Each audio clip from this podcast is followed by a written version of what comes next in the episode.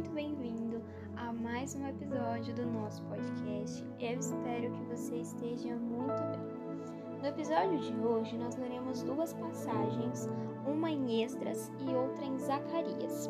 Começando por Esdras, nós leremos o capítulo 4. A partir do primeiro versículo diz assim: Quando os inimigos de Judá e de Benjamim souberam que os exilados estavam reconstruindo o templo do Senhor, o Deus de Israel, foram falar com Zorobabel e com os chefes das famílias, dizendo: Vamos ajudá-los nessa obra, porque, como vocês, nós buscamos o Deus de vocês e temos sacrificado a ele desde a época de Esaradom, o rei da Assíria, que nos trouxe para cá. Contudo, Zorobabel e os demais chefes das famílias de Israel responderam: não compete a vocês a reconstrução do templo do nosso Deus. Somente nós construiremos para o Senhor, o Deus de Israel, conforme Sírio, o rei da Pérsia, nos ordenou.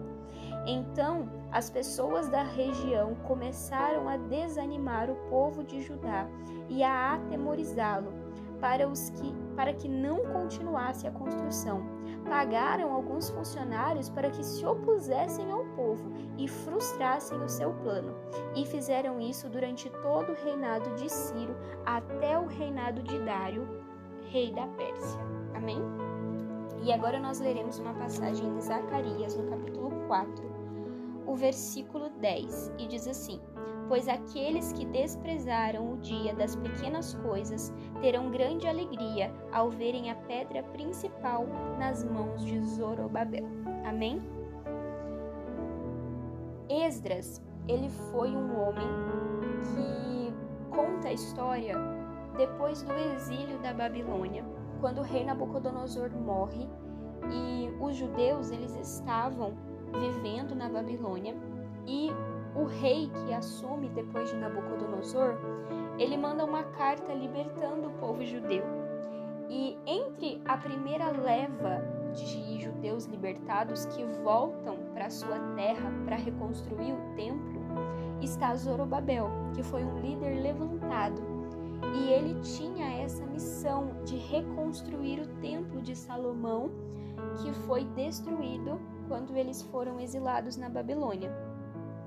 Nesse tempo de Zorobabel, como nós lemos na, na passagem, uh, os judeus que foram libertos, que estão voltando para suas terras, eles ficam desanimados com essa reconstrução do templo. A Bíblia diz, como nós lemos, que as pessoas até pagavam alguns funcionários para desanimar o povo, para dizer que aquele templo não seria construído ou que demoraria muito. E a construção do templo, ela para. Ela para por vários anos até que outro rei assume, daí eles retomam a construção. Mas durante todo esse tempo em que a construção do, do templo ela para, Deus levanta dois profetas, Ageu e Zacarias, para profetizar sobre a reconstrução do templo pelas mãos de Zorobabel. E esse texto que nós lemos em Zacarias era o que Zacarias proferia sobre o que Zorobabel faria. E ela diz assim que todos aqueles que desprezaram o dia das pequenas coisas. Em algumas outras passagens vão dizer aqueles que desprezaram os começos humildes, que foi o começo de Zorobabel. A Bíblia diz em algumas outras passagens que ele começou sozinho com alguns ajudantes, sem ferramentas, sem o apoio do povo, sem toda aquela grandiosidade que era o antigo templo feito por Salomão.